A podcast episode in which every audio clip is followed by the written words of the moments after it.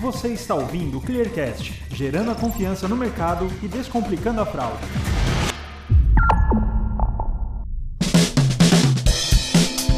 Esse é o Clearcast, o podcast da ClearSale. Aqui vamos discutir assuntos como tendências de mercado, tudo sobre o cenário da fraude, os principais eventos do varejo online e offline e muito mais tema de hoje é Home Office e Quarentena, os maiores desafios. Eu sou Felipe Tilian, jornalista responsável pela produção de conteúdos da ClearSale, e para falar sobre esse assunto, convidei Leonardo Ferraz, que é superintendente de RH da ClearSale, é administrador formado pela USP e em sua carreira tem passagens por empresas como Johnson Johnson, Unilever e 99. Aliás, em seu tempo livre, o Leonardo também atua como DJ em festas de música eletrônica. Léo, seja muito bem-vindo e obrigado por aceitar o nosso convite. Obrigado você, Felipe. Obrigado pelo convite. Vai ser um prazer conversar aí com vocês. Também estou aqui com a Luciana Andreotti, que é diretora de RH da 99. A Luciana é psicóloga formada pela PUC de São Paulo e tem pós-graduação em administração de empresas. Ela já foi responsável pelo time Latam da Johnson Johnson e agora também faz parte do conselho da ASICS. Luciana, muito obrigado por aceitar o nosso convite e obrigado pela sua presença. Ah, estou muito feliz de estar aqui. Acho que vai ser um papo muito gostoso. Obrigada pelo convite.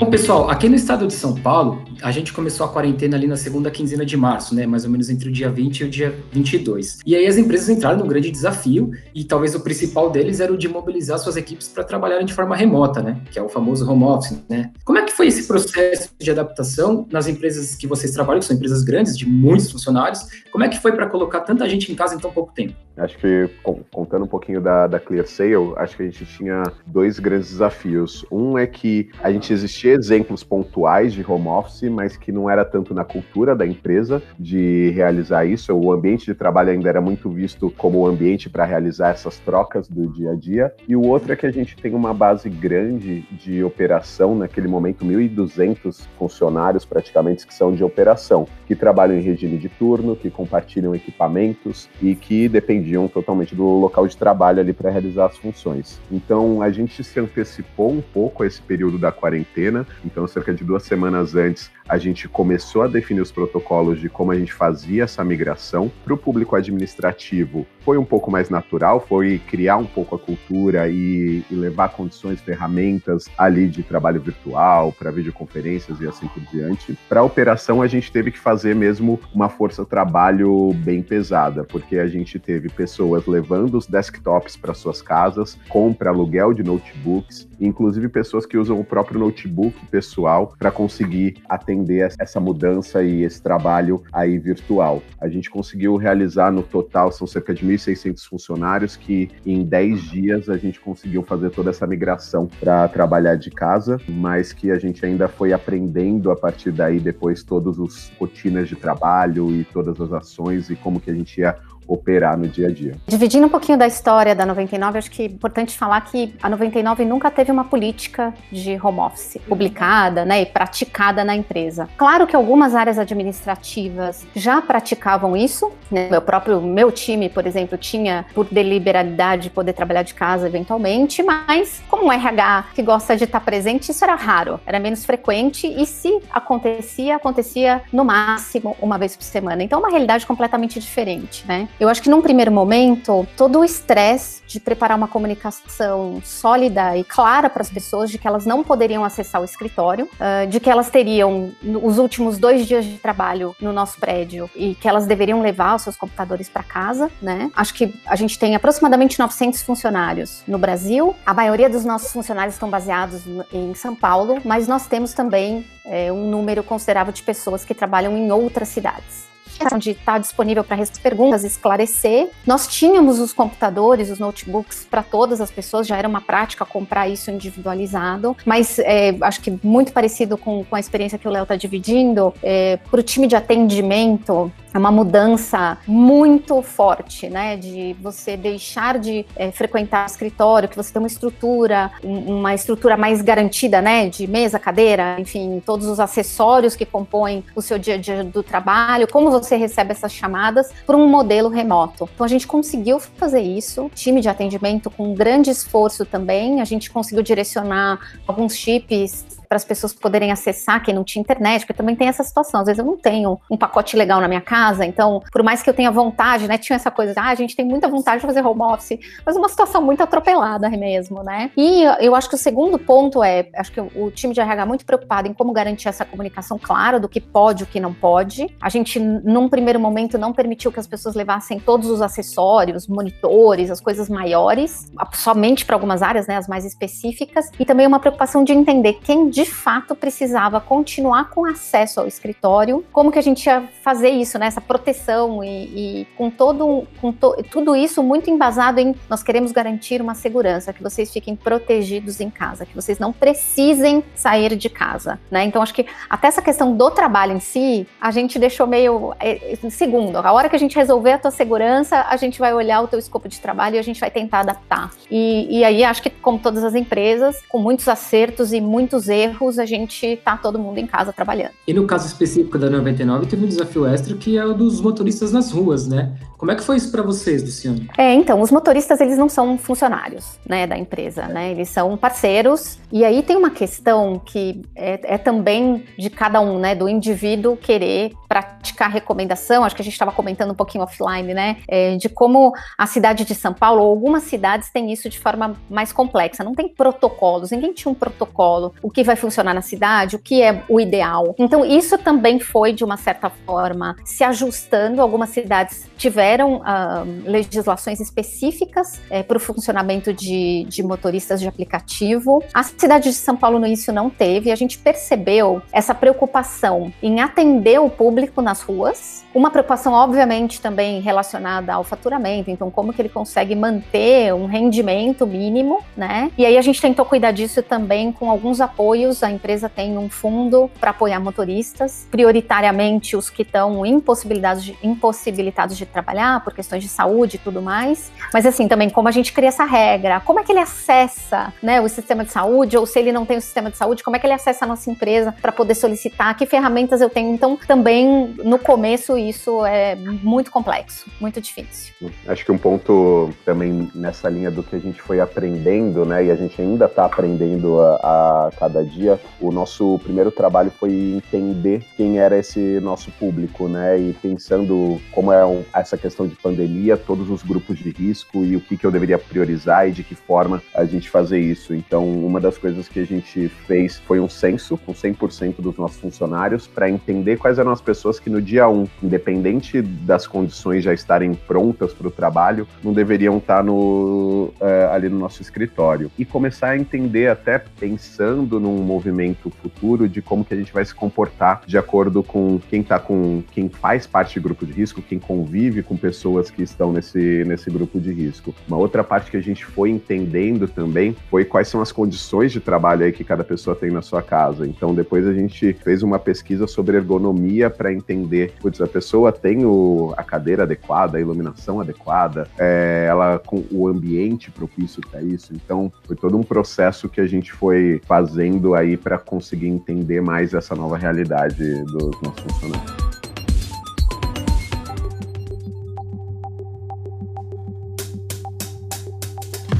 Pessoal, a gente tem acompanhado em algumas matérias, seja por veículos de imprensa ou outras fontes de informação, que de forma geral as equipes têm mostrado maior produtividade, né, nesse período de quarentena trabalhando em casa, enfim, no lugar que escolheram para trabalhar remotamente. O que, que vocês têm visto na empresa de vocês, assim, a produtividade de fato aumentou? Vocês têm visto outros benefícios? Por exemplo, o absenteísmo cair porque a gente tem menos pessoas indo aos hospitais, enfim, esse tipo de coisa. Como é que está acontecendo isso na empresa de vocês? Acho que tem fases, tá? Eu, eu, eu acho que é difícil a gente também estabelecer um padrão para todas as pessoas. As pessoas se sentem de forma muito diferente, né? Se a gente vai, vai pesquisando. Nós fizemos uma pesquisa há um mês, mais ou menos, quando, quando bateu 30 dias é, dessa quarentena, a gente fez uma pesquisa para perguntando essas questões da ergonomia, mas também como vocês estão se sentindo, como é que tá esse momento, o que, que vocês têm feito, para tentar acessar todas as pessoas de forma confidencial, além de fazer sessões específicas batendo papo com quem tem três filhos em casa, não necessariamente o marido para compartilhar avaliar o momento, ou, ou tem também, acho que tem um, tem um mix de pessoas que têm seus parentes trabalhando e, e morando junto, né? Então alguém mora com o pai e com a mãe, e esse pai e mãe trabalham em serviços essenciais e estão expostos. E aí essa pessoa também está num ambiente mais inseguro, ou se sentindo de forma mais insegura, né? Então, é, em linhas gerais, eu acho que a produtividade no começo foi muito difícil. As pessoas estavam se adaptando, tentando entender o que, que era esse, esse trabalho de casa com todas as outras atividades acumuladas. E eu acho que as pessoas se adaptaram, né? A, a, eu tenho relatos de pessoas que não querem mais sair do home office, amaram, a experiência está sendo muito positiva. E imagine se a gente não tiver estes outros fatores que estão complicando um ambiente mais isolado, né? É, se você pode sair no almoço, andar a pé e comer num restaurante gostoso, não precisa cozinhar. E se você não tem seus filhos também dividindo ou pedindo a sua atenção, né? É, então eu acho que teve uma melhoria é, na, na questão da, do equilíbrio, da produtividade, como a gente pode dizer, é, mais projetos, as pessoas estão mais atentas, mais focadas. Eu acho que passados agora essa é, 60 dias, essa jornada um pouquinho maior, a minha sensação é que voltou a piorar. A gente tem investido agora muito na questão da saúde mental. As pessoas estão mais cansadas, mais estressadas. Os números, né, de no noticiário, as informações, isso dá uma sobrecarga ao longo do tempo que as pessoas não conseguem mais digerir tanta informação. Eu não sei se elas percebem o risco ou o perigo, se isso fica um pouco mais, né, interiorizado, internalizado, mas isso obviamente se reflete nas questões de trabalho. Então, eu tenho muita gente pedindo ou para tirar alguns dias, ou para descansar, ou para adiantar férias, e umas férias que ninguém quer tirar, porque não dá para fazer nada de legal. É, mas eu tenho sentido sim que a gente teve um pico e agora eu tô sentindo alguns casos aí que tem me preocupado de saúde mental. Identifico com bastante da, da sua fala, Lu. A gente aqui primeiro teve um período de, de adaptação, né? Até por esse componente de infraestrutura ali eu ainda tinha muitas pessoas que talvez não tinham internet em casa, então uma força-tarefa para conseguir colocar essas pessoas em casa. É, muitas pessoas que precisavam ressignificar suas atividades, né? Então, a princípio, o nosso automático era quase, tá bom, então eu tenho que cancelar tudo, tenho que cancelar treinamentos, programas de cultura, coisas que compõem esse ecossistema do trabalho, e depois eh, a gente foi começando a ver, não, não é bem assim, como que eu vou reaprendendo e como que eu vou criando novos programas. Então, por um lado, acho que teve essa curva de aprendizado que foi até bem rápida,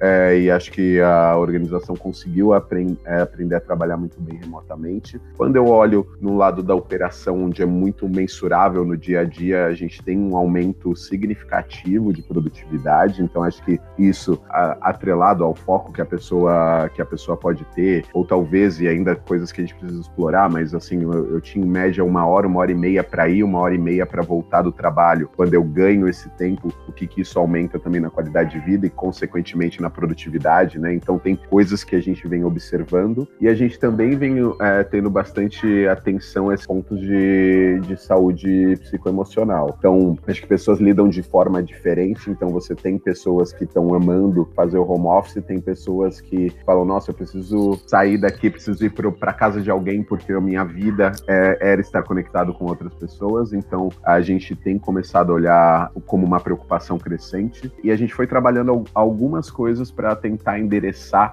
ou pelo menos é, servir como base de apoio nesses momentos. Né? Então, hoje a gente tem uh, um grupo de psicólogos que já atendiam dentro da empresa, a gente ampliou os horários de atendimento das pessoas, a gente começou a fazer também reuniões, rodas ali com mães e pais para falar sobre esse ambiente aí misto, né, onde você não é uma virada de chave, assim, ao, ao todo momento você está brincando com seu filho ou seu filho te pedindo atenção e você depois precisa fazer uma reunião e às vezes as coisas estão misturadas, então a gente tem trabalhado um pouco dessas questões da maternidade e paternidade é, no ambiente de trabalho, que virou a casa, e, e, essa produtividade, numericamente, eu entendo que sim, ela aumentou, é, mas tem essas questões ali para a gente trabalhar, inclusive sobre horas de trabalho, sobre formas, como as formas de trabalho estão ocorrendo. Ponto que o Felipe perguntou sobre a parte de saúde, né, de atestados, isso sim a gente observou uma queda drástica no, no absenteísmo por saúde. É, na Clear Sale é por volta de 80% a redução é, no número de atestados. E acho que tem vários fatores, né? Tem um, um fator que é super positivo, talvez que é de, da, da, qualidade de vida da pessoa, do ganho que ela tem desse tempo, de estar tá menos exposta a riscos. Tem um outro fator que é mais imponderável aí, que é provavelmente as pessoas têm mais receio de ir é, no hospital, caso elas sintam alguma, algum sintoma, né, de elas se exporem a algum risco. Hoje, para a gente contrabalancear isso, os nossos médicos, eles atendem no formato de telemedicina, então tanto ginecologia, clínica geral, a gente faz atendimento em forma de telemedicina e a gente foi trabalhando com plano de saúde também para ir ampliando essas, essas opções, para tentar fazer uma cobertura e não um olhar só cego, né, para essa redução de atestados. Não, ótimo ponto. Eu só queria, eu só queria é, contribuir com isso porque é exatamente isso. A gente teve uma redução muito significativa dos atestados. Eu concordo com o Léo, tem um, uma questão que é pessoas estão com muito medo de frequentar o ambiente hospitalar e, em geral, quando eles vão em busca de um atestado, é uma emergência, né? É via pronto-socorro, que hoje é a porta de entrada de quem tem sintoma de Covid e tudo mais. O outro olhar, eu acho que é, o nosso convênio cobre o, o teleatendimento, então a gente tem tido uma feliz experiência com isso, mas tem reduzido também a busca por isso. E o que eu acho mais complicado é essa sensibilidade de como a gente também garante uma, uma liderança forte, conectada, porque a gente tem esses serviços de apoio que também servem aos nosso, à nossa liderança. Nossa liderança é muito jovem. E aí o que a gente recebe como RH é: ah, o meu funcionário disse que a mãe está com sintomas de Covid, mas ele está se sentindo estranho. E, e o próprio funcionário está angustiado, tem uma questão psicológica por trás, tem uma questão talvez física, talvez de sintomas reais relativos a uma, né, uma falta de saúde ou, enfim, né, uma deteriorização da questão de saúde. É, mas ele também não sabe o que fazer. Eu não quero sair de casa para pegar um atestado. Eu preciso tentar ser produtivo, mas eu não estou conseguindo ser produtivo. Então a gente tem trabalhado também um pouco essa escuta da liderança, de como equilibrar as coisas e como deixar um ambiente seguro para que as pessoas possam manifestar essa angústia, essa preocupação. E, e eu acho este um dos fatores mais difíceis, tá? É mais fácil a gente delegar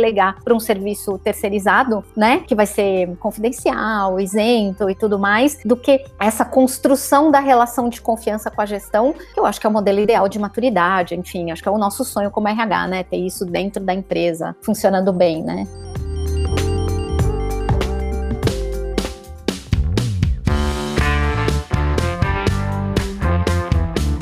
Eu vi vocês dois abordarem nas respostas de vocês o quesito equilíbrio. E aí, nesse sentido, é, vocês falaram né, que a gente teve um primeiro momento que foi do impacto, né? E depois que as pessoas se adaptaram, e isso, claro, faz crescer a produtividade e tudo mais. Só que também se depararam com problemas que não imaginavam, como ter que trabalhar em casa com os filhos, enfim, coisas desse tipo. E só um que eu acho que vocês não abordaram, que eu tenho essa dúvida, e eu queria abordar aqui, que é as pessoas estão agora o tempo todo no ambiente de trabalho, né? E isso dificulta com que se equilibre, e aí de novo o equilíbrio que vocês falaram, o que é expediente e o que não é. Então, algumas pessoas acabam fazendo hora extra exaustão, enfim, tudo mais. Como é que vocês têm orientado suas equipes para equilibrar isso? Eu acho que esse é um dos desafios. Acho que tem, tem desafios dessa vida digital que a gente sofre também, que é de repente tudo virou reunião e, e aí a conversa que você talvez tivesse um minuto, ela, por um lado, ela tá mais organizada, por outro, ela leva mais tempo e também, é, às vezes, a própria pessoa fazer essa confusão entre o que, que é o momento, que momento é o de trabalho, que momento que é o momento pessoal, né?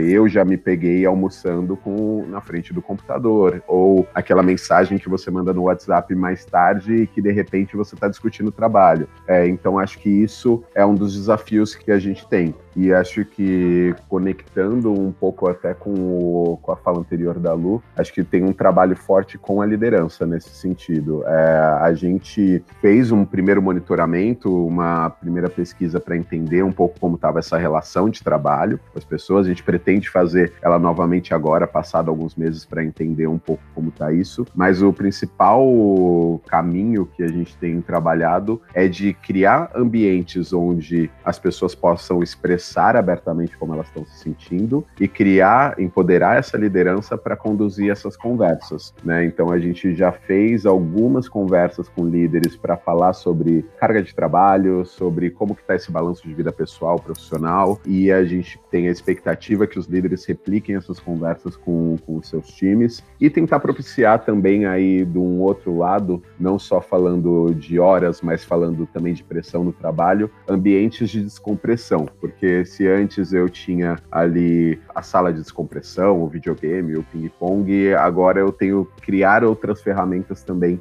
é, dentro do meu ambiente virtual. Então, dentro disso, a gente teve já aulas de meditação, de yoga, a gente chamou uma das bandas que tocou na festa de fim de ano, fez uma live para os funcionários, então é, a gente incentiva os times de fazerem os seus happy hours virtuais, então também tentar criar um pouco desse ambiente mais descontraído que a pessoa observava no dia a dia, para que já que essa associação com o trabalho e vida pessoal está tão presente, que não seja tão sobrecarregada. Não, perfeito. E, o Léo, acho que as nossas histórias são realmente muito parecidas, né? A gente tem uma estrutura. E aí eu, eu só quero ressaltar que eu acho que a gente está em empresas que têm uma estrutura muito, é, muito suportiva, muito consciente, e a gente tem ferramentas. Então, é, eu acho que a gente tem essa questão também de, de, percepção dos nossos funcionários, uma gratidão enorme, né? É isso, três vezes por semana tem aulas, ou de alongamento, a gente tem uma de automassagem, tentando buscar esses momentos, né? Essas ilhas aí de, de se reconectar, de conectar consigo mesmo, tentar se desligar desse ambiente que está sempre igual, acho que é muito parecido com o que você está dizendo, e aí aproveitando que a gente tem experiências parecidas dentro das nossas empresas, nesse sentido, eu acho que eu vou complementar com, com algumas outras questões. Eu recebi, sim, eh, no começo, algumas queixas de que os gestores estavam com dificuldade de estabelecer clareza nesses momentos, então a gente fez bate-papo com os gestores, os gestores entenderam, e é isso, puxa, não percebi que eu estava mandando WhatsApp e Hangouts e e-mail e telefonando e marcando call, e, e aí não, você tem razão, eu não, não percebi que eu estava fazendo isso e isso é uma pressão adicional. Então, eles também combinaram regras do jogo para a coisa funcionar, uh, e eu tive um retorno de licença maternidade, o Léo até conhece, é, tive um retorno de licença maternidade semana semana passada, né? E aí. Uh, a, a, pessoa, obviamente, a funcionária reporta para mim, eu tenho outras situações, outros casos na empresa, né? E como você lida, né? E eu, como gestora, também me vi uh, nesse embate, né? Então, as primeiras conversas, como você está se sentindo, como é que você está conseguindo coordenar suas ações, como é que tá a rotina com teu filho, você consegue voltar a trabalhar, você quer voltar a trabalhar, eu posso te oferecer alguma coisa, mas eu também não posso oferecer nada tão diferente. A gente quer ter ofertas que sejam condizentes com o restante da empresa, né, com o resto das pessoas. Então, eu me vi muito fragilizada como gestora, me colocando no lugar dos outros gestores que passam por essa situação, né? Então, assim, de tentar colher, de tentar ser flexível e aí a minha rotina com ela tem sido um pouco mais flexível, porque sim, ela quer ser produtiva, ela é muito ativa, ela quer trabalhar. Em alguns momentos o bebê tá na call, ou ela sai da call, a gente tem esses combinados, ó, fecha a câmera, quando você não puder, a gente vai considerar que você não tá escutando e tudo bem, depois a gente faz um catch-up. Então, assim, como é que a gente consegue fazer este equilíbrio? Eu me vi me questionando também nestes valores, sabe? Nessa. Tão fácil você tentar estabelecer uma regra geral para os outros e ela, na real, ela é muito complexa, né?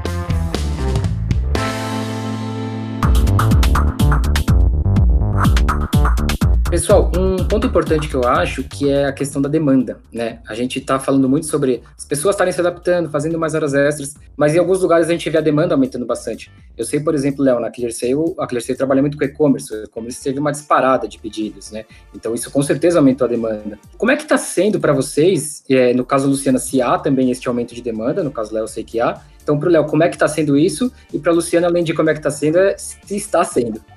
É, acho que na, na Clear Sale a gente foi muito privilegiado por estar nesse setor que nesse momento tem esse boom de crescimento, né? Então no e-commerce a gente está falando de quase o dobro do volume, em alguns momentos mais. A gente teve datas comemorativas aí onde o e-commerce era a única solução para compras, né? Por exemplo, o Dia das Mães. E a gente acabou muito bem posicionado nesse momento. Então, falando em números, a gente contratou quase 300 pessoas desde o começo da crise e a gente tem aí mais 300 vagas agora para os próximos meses. Então, sem dúvida, acho que tem um lado de tranquilidade com, quando, na nossa conversa com os funcionários. Acho, ah, depois de um primeiro momento de grande incerteza, a gente conseguiu trazer muita tranquilidade sobre a, a solidez aí do, do negócio nesse momento. Tem o outro que é de como que a gente também vai se reinventando todos os processos. Então, como que eu contrato é, 300 pessoas virtualmente?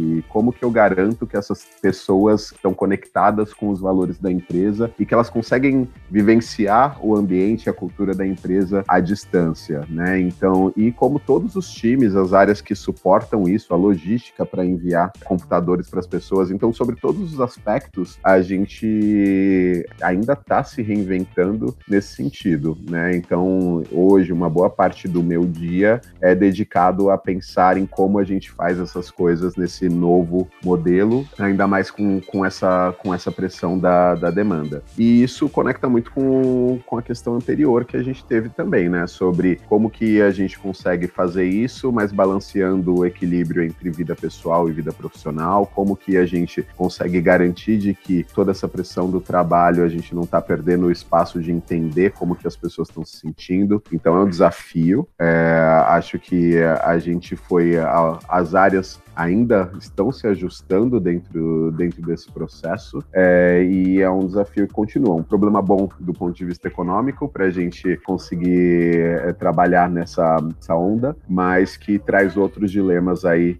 logísticos, é, emocionais e de organização do trabalho. Nossa, que legal, Léo. Fico super feliz de ter um. É, acho que a gente só vê os números aí do desemprego, né? Das empresas que estão sofrendo. Acho que o país está sofrendo muito, o mundo está sofrendo muito. Fico muito feliz de ouvir isso, de vocês estarem tentando é, criar capacidade de contratação remota, né? Porque a entrega de computador, a gente está também nesse dilema. Mas aí eu, eu acho que tem um cenário um pouquinho diferente, né? A gente é ride hailing, né? Com certeza muitíssimo impactados, uh, o negócio muito impactado. E aí eu, eu, eu, gostaria de fazer uma referência também, assim, o, o, os primeiros momentos foram de muita incerteza, muita angústia, muita ansiedade. As projeções que nós fizemos uh, foi olhando um pouquinho o mercado da China, né, como a China foi impactada, como a China cuidou uh, da questão da pandemia e como, e, e, como a China foi impactada no nosso negócio, né?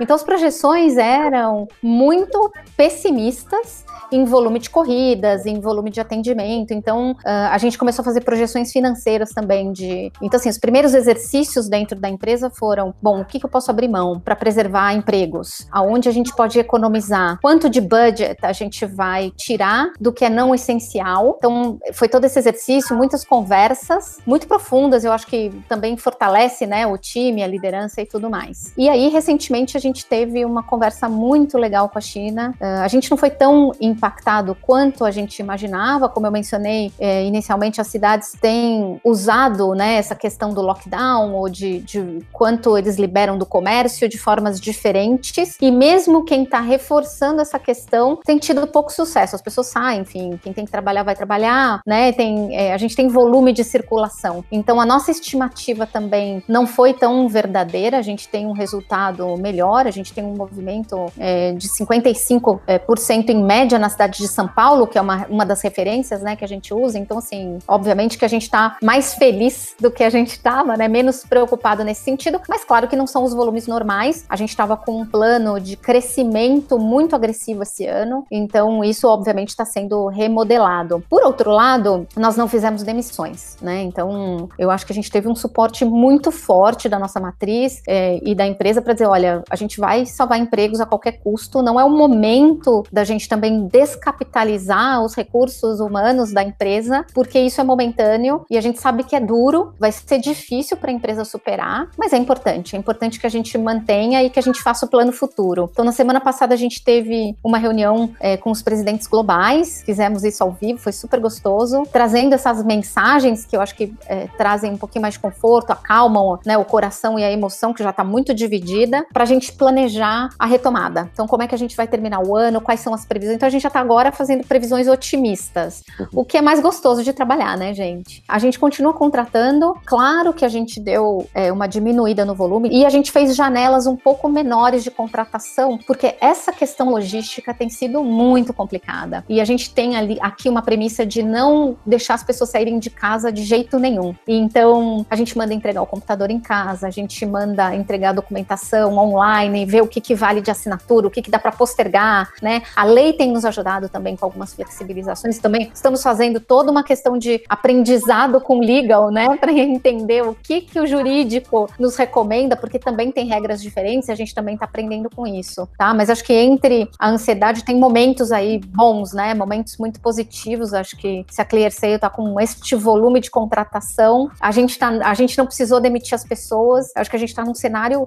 de fato muito privilegiado, né? Eu achei muito legal o compromisso público, né, que a 99 colocou, né? Então, assim, acho que ainda conectando com essa parte da, da saúde emocional e tal, você ter uma empresa, é, você trabalhar numa empresa que se compromete publicamente de não vou fazer demissões é, em massa por causa da crise, acho que ajuda também a você ter uma segurança para trabalhar essas outras questões. Exato, e foi, foi assim, foi justamente na semana após os nossos concorrentes anunciarem demissões em grandes volumes. Então, óbvio que isso reverbera na empresa, né? Gera um, um pouquinho, poxa, mas se o mercado tá ruim, óbvio que a gente tá com muita dificuldade, óbvio que isso vai acontecer com a gente também. Então, ter essa segurança, né, assegurada, essa, essa, essa comunicação tão clara e tão direta, nos ajuda, acho que como RH, como cultura, como engajamento, em todos os trabalhos que a gente se esforça muito, é uma super ajuda, né, gente? Léo, é, você comentou que o processo seletivo desse pessoal está sendo totalmente online, né? Como é que vocês estão fazendo o onboarding dessa galera? Vocês estão enviando equipamento, pensando na ergonomia? Como é que está sendo isso? Primeiro, para as pessoas que já eram funcionários da ClearSale, quando a gente fez aquela pesquisa de ergonomia que eu mencionei anteriormente, a gente mapeou e fez a distribuição de cadeiras, né? Então, a gente distribuiu aí cadeiras, monitores, apoios de pé para mais ou menos 600 pessoas que manifestaram interesse. E foi daí, foi dessa atividade também que ajudou a gente também a criar um pouco do expertise e hoje a gente criou uma divisão dentro da empresa, que é a ClearLog, que é focada na logística desses equipamentos e, e dessas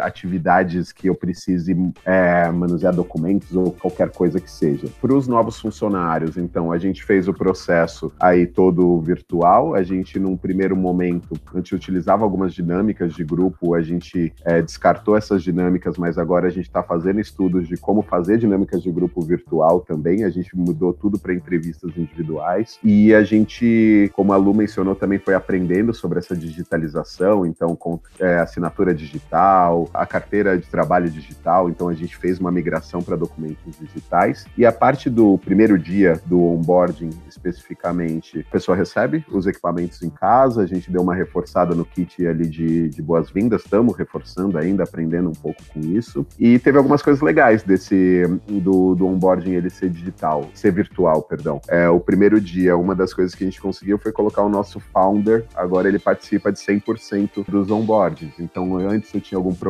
da agenda, de onde essa pessoa ia estar, e a gente falava, putz, vamos gravar um vídeo, vamos fazer alguma coisa. Agora ele faz questão de toda vez estar lá 15, 20 minutos conversando com todo mundo que está entrando. Então, a gente conseguiu, até de dentro dessa dificuldade, criar uma oportunidade aí de gerar mais conexão. E aí a gente tem feito dessa forma. Hoje, toda, todos os ciclos de treinamentos e as atividades, elas já fizeram uma migração para o virtual. Então, toda essa parte dos primeiros dias, aí você tem um programa de acompanhamento para essas pessoas.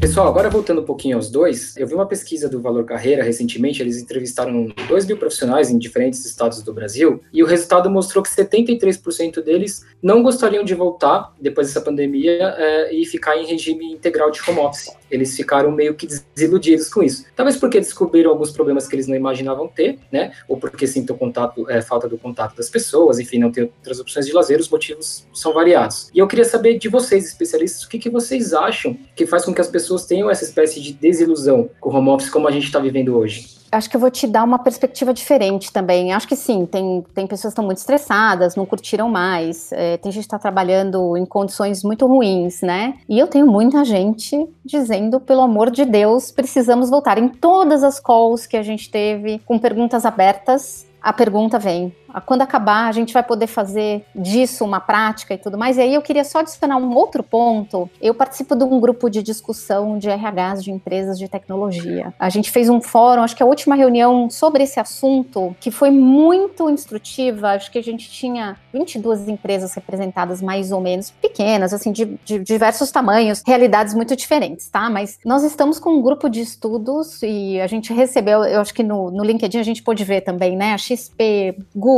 Facebook, Twitter já publicaram que as pessoas vão poder fazer home office para sempre ou até o final do ano sem, sem precisar voltar para o escritório. E eu tenho várias empresas estudando uma possibilidade do que a gente chama de full remote, que é de fato ter um escritório para as atividades essenciais para inverter a moeda, né? Então, ao invés de eu ir todo dia para o escritório e eventualmente trabalhar de casa, eu trabalhar de casa todos os dias e eventualmente passar no escritório, tá? Acho que é uma discussão enorme. A gente ainda está começando tudo isso. Tem várias perguntas também relativas ao nosso perfil cultural. A gente gosta muito de estar junto. Uh, as nossas empresas que têm um público muito jovem, apesar da questão do deslocamento, que eu acho que é um, é um ponto importante, tem essa questão de que, putz, mas a minha empresa tem um happy hour, é uma delícia, e eu tenho amigos e eu gosto de estar junto. Isso, isso me deixa feliz, isso me faz estar mais engajado, né? Tanto que todas as empresas oferecem isso, porque acaba sendo é, um, um, diferencial mesmo, né? Um, um, talvez um ponto na tomada de decisão. Então, assim, eu acho que a gente vai começar a discutir isso. Tem vários benefícios por trás, né? A gente sabe que ter uma estrutura de escritório dado para as empresas com conforto, né? Com a comodidade. Eu diria também que tem uma questão do escritório que vai mudar agora, porque a gente vai voltar da quarentena ainda num modelo é, paralelo, né? A gente não vai voltar 100%, a gente não vai voltar com todas as medidas de segurança e saúde, a gente ainda tem muitas perguntas sobre essa questão da pandemia. Então você imagina que eu não vou poder ocupar e dizer, ah, a partir de amanhã quem quiser já pode ir para o escritório. A gente vai ter muitas regras, né? Então eu imagino que sim, ou fazendo um contraponto aí da tua pergunta, né? Provavelmente esta questão do home office ela é fundamental de ser discutida, eh, melhorada. Eh, para quem não gosta, como a gente sai dessa e como a gente pode reverter, eu não acho que vai ter uma solução rápida, tá? Acho que para este ano, esse vai ser o, o, a regra, enfim, o, o, código, como as pessoas vão poder trabalhar e serem bem-sucedidas. É, e acho que as pessoas, não tenho todos os dados da pesquisa, mas eu imagino que é uma condição muito diferente quando você responde agora sobre o home office nesse modelo onde você tá todo mundo junto na, na casa fechado, sem possibilidade de fazer mais nada, né? Então, o que é home office e o que é quarentena, provavelmente ali você tem uma confusão pro positiva e negativa desses fatores. Então acho que depois eles precisam ser um pouco isolados. Eu convivo aí com, com os dois extremos, né? Pessoas que falam, putz, estou adorando porque consigo ter mais foco, consigo ter espaço, consigo ter mais tempo, com pessoas que falam, não vejo a hora disso acabar e quero, e quero voltar para o escritório. Então acho que vai ser um grande desafio. E esse futuro, é, esses aspectos que, que a Lu trouxe também são realidades que a gente vai enfrentar na Clear Sale, né? A gente estava logo antes da pandemia, a gente tinha acabado de fechar o aluguel de cinco andares do prédio da frente. Então hoje eu tenho cinco andares, eu, tava, eu tinha alugado mais cinco andares. A gente já tomou a decisão de cancelar esses, essa ampliação. Então já se eu não tivesse nada, eu já preciso criar um modelo onde as pessoas fiquem bem acomodadas da estrutura atual e eu estou contratando até o final da pandemia talvez 500, 600 pessoas. Então,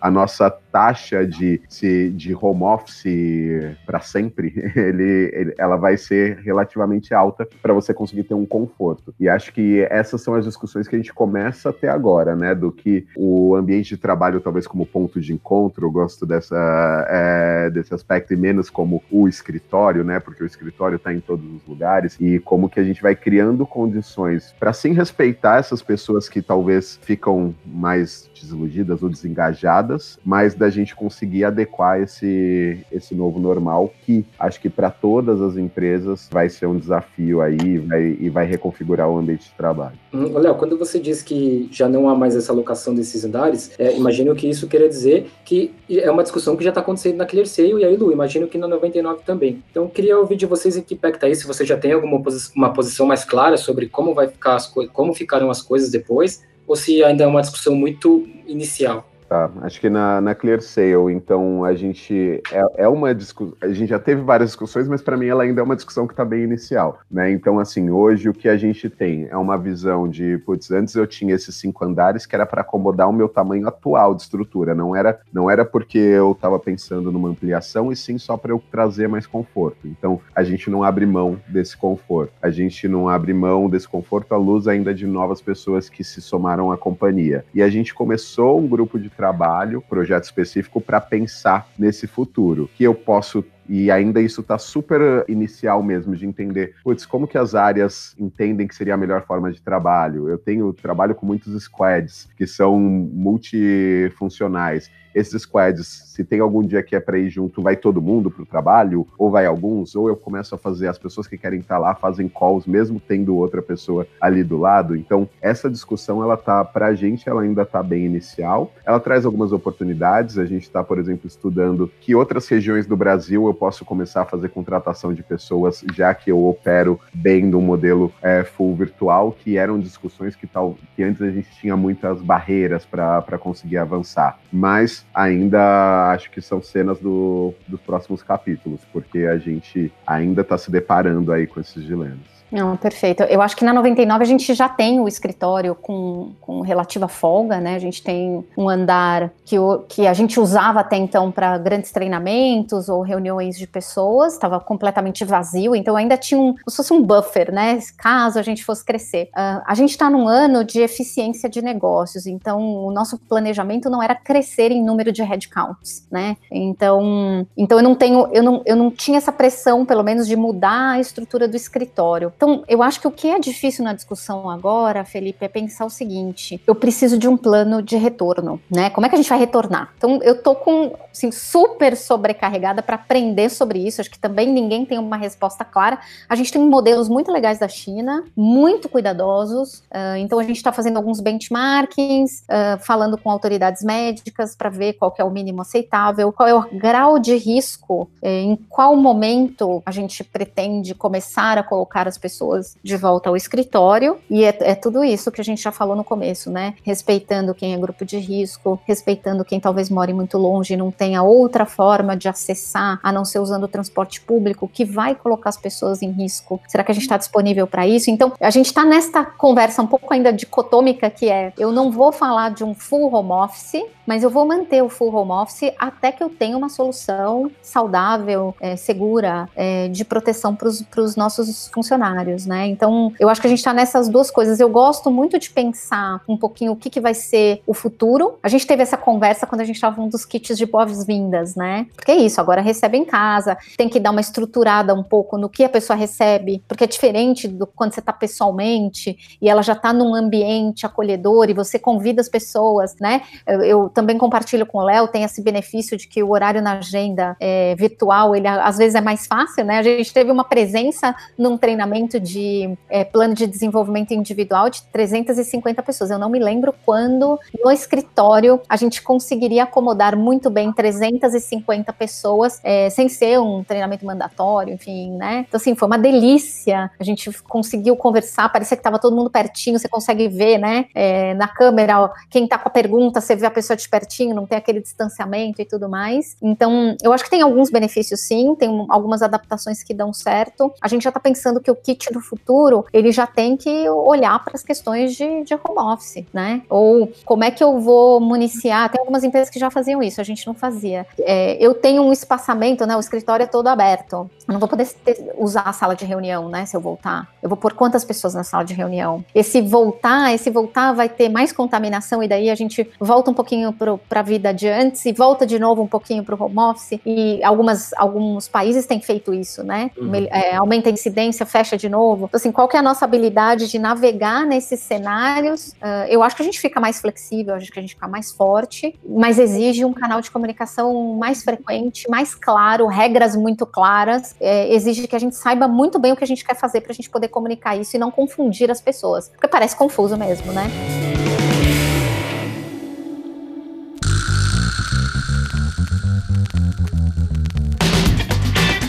Pessoal, quero agradecer demais vocês pelo tempo. Eu acho que é muito legal, principalmente nesse momento que ninguém esperava, que tá todo mundo aprendendo o tempo todo, a gente trocar informação, trocar conhecimento, trocar experiência. Acho que esse intercâmbio é muito rico, é muito legal ver empresas trabalhando os funcionários de forma tão humanizada. Fico muito satisfeito de poder fazer parte desse tipo de conteúdo. Então, eu queria agradecer o tempo de vocês. Foi muito bacana, espero tê-los mais vezes aqui conosco. Bom, obrigado, Felipe. Obrigado pelo, pelo convite. Obrigado, Lu, pelas trocas. Acho que muito gostoso também compartilhar um pouco do que a gente está fazendo de ter uma sensação de que estamos aí no mesmo barco também aprendendo juntos. E pessoalmente, profissionalmente também tem sido uma experiência incrível aí para mim de reinvenção e de pensar em novas formas de trabalho. Muito gostoso bater esse papo e ver quanta coisa foi acontecendo em tão pouco tempo. É, para mim também. Queria agradecer muito o convite, muito honrada, é, é, me senti muito, muito à vontade aqui no papo. Matei um pouquinho a saudade do Leonardo, esse tipo profissional muito competente, que eu sinto muita falta no meu dia a dia de trabalho trabalho. A gente sempre teve uma sintonia de trabalho muito boa, uma preocupação com o lado humano, com, com o desenvolvimento das pessoas muito genuíno. Então, muito obrigada. Adorei te ver, adorei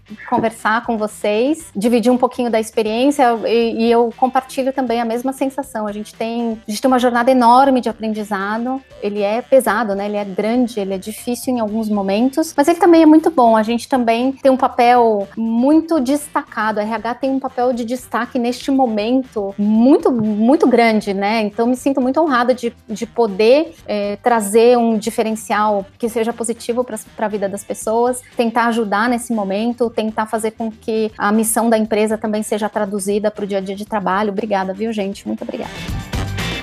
Bom, pessoal, quero agradecer também vocês que nos escutaram aqui até agora, né, escutaram o nosso podcast completo, e dizer que se vocês ficaram com alguma dúvida, quer enviar algum comentário, alguma sugestão, é só enviar um e-mail para a gente no comunicacal.clear.sale, é comunicação sem cedilha e sem acento. Para saber mais sobre a ClearSale e os nossos produtos, acesse br.clear.sale e não deixe de nos seguir nas redes sociais. Obrigado e até a próxima!